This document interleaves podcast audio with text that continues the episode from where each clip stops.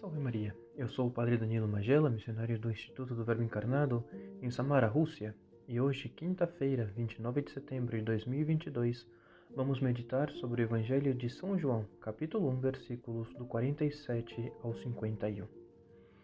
Hoje a Igreja nos convida a celebrar a festa dos arcanjos São Miguel, Rafael e Gabriel. Os anjos sempre foram figuras muito presentes na vida da Igreja e por isso gostaria de refletir um pouco sobre eles.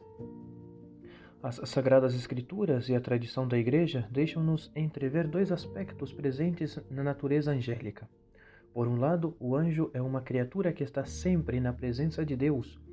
Ele está orientado com todo o seu ser para Deus.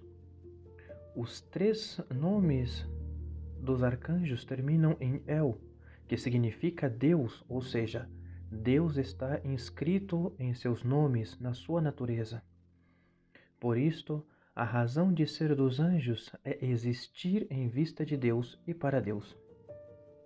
A segunda característica dos anjos é a sua condição de mensageiros, e como dizia o Papa Bento XVI em uma homilia, é exatamente porque estão junto de Deus que podem estar também muito próximos dos homens. Os anjos comunicam ao homem aquilo do que constitui o seu verdadeiro ser, ou seja, aquela realidade que com frequência está velada ou oculta, que é a presença de Deus. Eles convidam o homem a reentrar em si mesmo, tocando da parte de Deus. Neste sentido, também nós, seres humanos, deveríamos tornar-nos anjos uns para os outros, afastando-nos do caminho que leva ao erro e aproximando-nos de Deus. Por isso deveríamos ser como São Miguel, defensores da causa da unicidade de Deus contra a soberba do mundo, lutando contra a constante tentação mundana de fazer crer aos homens que Deus deve desaparecer, já que, colocando a Deus de lado, o homem perde a sua dignidade, tornando-se um simples produto defeituoso do acaso.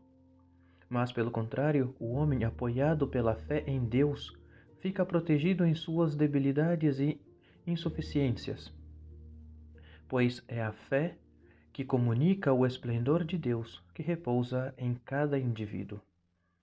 Deveríamos também tomar como exemplo a São Gabriel, que é o mensageiro da encarnação. Ele que bate à porta do coração humano trazendo a boa nova da redenção.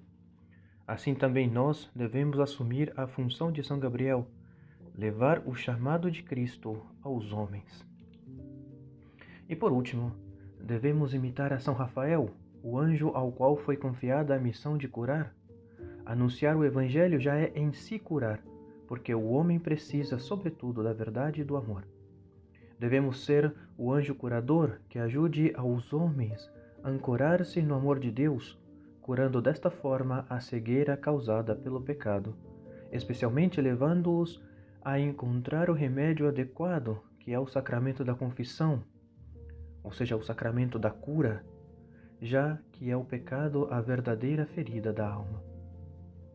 Por isso, peçamos pela intercessão dos santos arcanjos que, com nossas boas obras e exemplos, possamos conduzir muitas almas ao bom caminho, ao caminho da santidade e união com Deus.